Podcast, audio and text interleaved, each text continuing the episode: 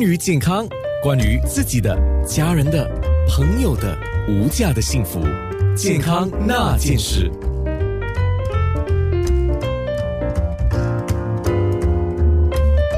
啊，我们刚刚在面部直播就讲到老花眼这个问题啊，老花镜呃，那我顺便再问一个问题，反而是跟镜片呃是相关的。老花镜、就像刚刚我们讲，有现成的，也有配度数的哈。是呃，完全是看个人的需求吗？还是在选择上要注意什么呢？我觉得是以个人需求来做的，会比较准确。因为每一个人的需求不太一样，有些人根本不看书，有些人从从早到晚都在看，所以这个就分别很大了。有些人就觉得啊，你看我都不戴，所以我现在都不需要戴。但是我说，我就会问他，那你有戴？你有看近的东西吗？你有阅读吗？哦，我很少。所以这个就回答了你的问题了，就是为什么他不戴，不需要戴，因为他也没有什么 看近的习惯，对吧？然然后还有就是有些人就是从早到晚都在看电脑。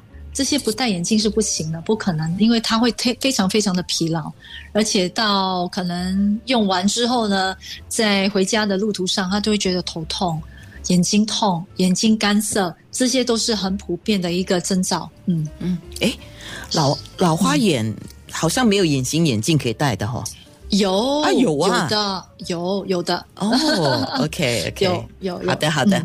嗯，呃，可是你配了老花眼的眼镜片、隐形眼镜片之后，万一那你看远怎么办？OK，那个就是可以给你让让你看远跟看近的、哦呃特殊的呃多焦眼形隐形眼镜。哦，有的啊、是有的，是有的，但是要看谁适合，有些人适合，有些人不适合。对，嗯嗯，好，那今天健康那件事。验光师蔡纯佳跟我们说，检查是看什么呢？嗯那我们最后做一个重点的提醒：一个完整的眼睛检查的流程是怎么样的？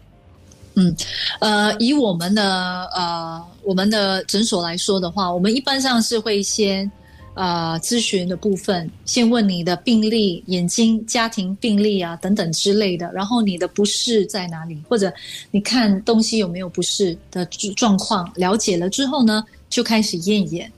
验眼了之后，我们就会查询查啊检查你的眼睛前面跟后面的眼睛的呃健康的程度到底在哪里，然后也会呃看你的眼压等等之类的啦。然后如果是说你需要呃做更多的检查的时候，我们才进行其他的检测。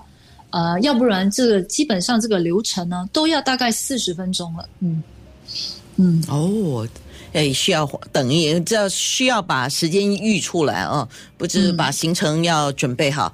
那我们的广播是到这里，可是等一下在面部直播，因为我刚还看到了好一些问题，可能我们快速的给听众做，还有在看面部的朋友做一个解答吧。健康那件事，九六三。